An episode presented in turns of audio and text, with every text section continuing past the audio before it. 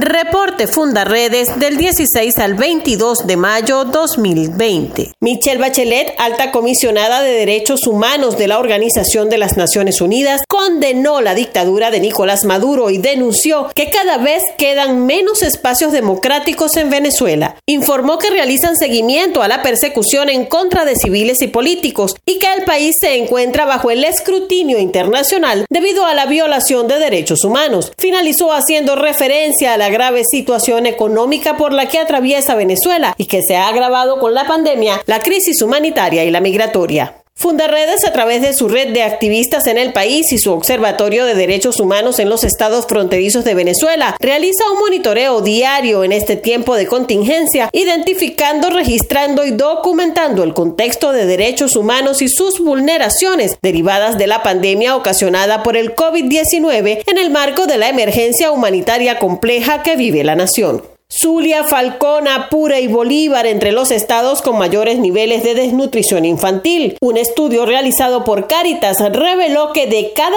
100 niños evaluados, 15 se encuentran en estado de desnutrición grave. Las asociaciones de ganaderos y productores de varios estados del país alertaron sobre las consecuencias de la falta de combustible necesario para movilizarse y atender la estructura productiva. Indican que la gasolina y el gasoil constituyen uno de los principales insumos primordiales para la producción, no solo por la movilidad y la atención de las fincas, sino porque también del combustible depende la maquinaria para trabajar la tierra, sembrar el pasto, el maíz, raíces y tubérculos, entre otros productos productos vegetales y llevarlos a los centros de abastecimiento y de ahí a los hogares.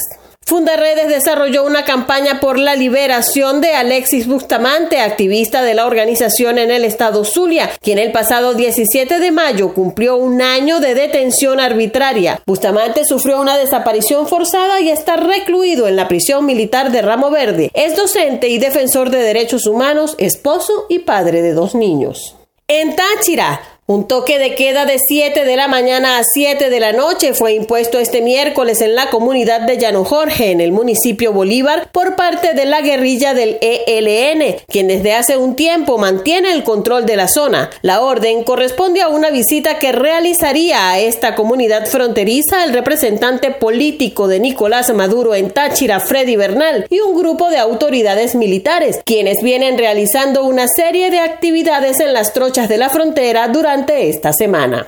En Zulia, el gobernador Omar Prieto aseguró que hay un brote importante de coronavirus en la región. El foco sería el mercado de las pulgas. La cifra de contagios no ha sido incluida en los reportes nacionales, pese a la confirmación hecha pública por el mandatario regional. Personal de salud expresa su preocupación por cuanto la entidad no cuenta con unidades de cuidados intensivos funcionales para la atención de pacientes críticos con problemas respiratorios. En Apure, un grupo de personas que retornaron recientemente al país y que cumplen cuarentena en Guasdualito denunciaron la deficiente conducción de los entes gubernamentales en lo relacionado al ciclo de aislamiento. Además, que la comida es precaria, les dan agua del río para consumo y todos deben dormir en el piso en condiciones inhumanas. Apure registró esta semana un significativo incremento de casos positivos para COVID-19. Las autoridades ordenaron toque de queda en toda la entidad. Habitantes de la zona denunciaron que el cumplimiento del toque de queda ha sido asumido por miembros de la guerrilla Frente Bolivariano de Liberación, a quienes llaman bolillos, quienes patrullan armados las calles de las poblaciones fronterizas de Apure.